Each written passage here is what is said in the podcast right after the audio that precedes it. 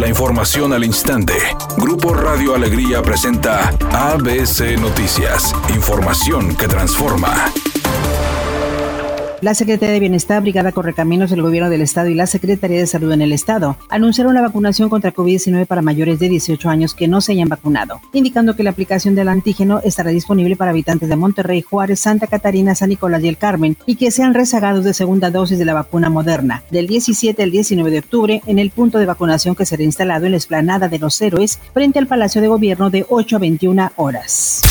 El panista Mauro Guerra solicitó al gobernador Samuel García publicar los protocolos que definieron el regreso a clases de manera presencial. Creo que hay una contradicción en estos argumentos y eso al final solo van a afectar a los niños, solo afectarán a los estudiantes, a los propios maestros y a todas las familias alrededor de ellos. Por ello lo que solicitamos es que se establezca, el, que se haga público estos protocolos o estos planes que se siguieron para determinar la apertura, pero más importante que se establezca un plan emergente para garantizar que se pueda dar el correcto atención a maestros, a estudiantes y a los familiares de estos mismos maestros y estudiantes.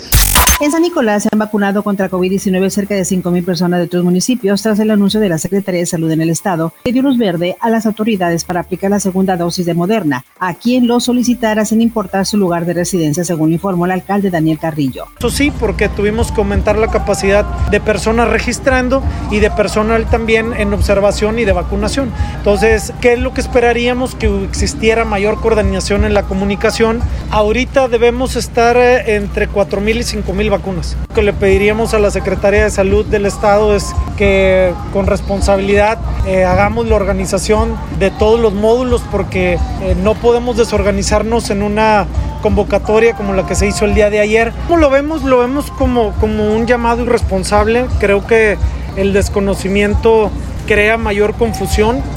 El presidente López Obrador informó que la regularización de cada automóvil extranjero que se encuentre en los siete estados de la frontera norte del país costará 2.500 pesos y los recursos se quedarán en las tesorerías locales para que las autoridades lo canalicen para tapar baches. Dijo que la regularización de los llamados autos chocolate se iba a realizar a principios del año, pero se postergó la medida para evitar que las autoridades electorales lo tomaran como un acto proselitista.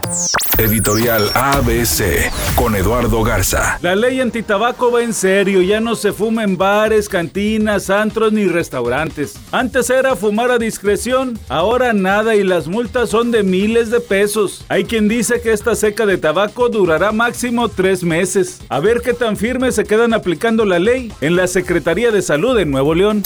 El cantante Alejandro Fernández está que no cabe de emoción por la llegada de su segunda nieta. Será hija de su hijo Alex y de su esposa Alexia, quienes hicieron un evento majestuoso con avioneta y todo para revelar el sexo de la pequeña. Ahora se sabe que es una niña, aunque se desconoce aún cómo se llamará. Es una tarde con cielo parcialmente nublado y ambiente de bochorno. Se espera una temperatura mínima que oscilará a los 24 grados. Para mañana sábado se pronostica un día con cielo parcialmente nublado. Una temperatura máxima de 22 grados y una mínima de 16. La actual en el centro de Monterrey 31 grados. ABC Noticias. Información que transforma.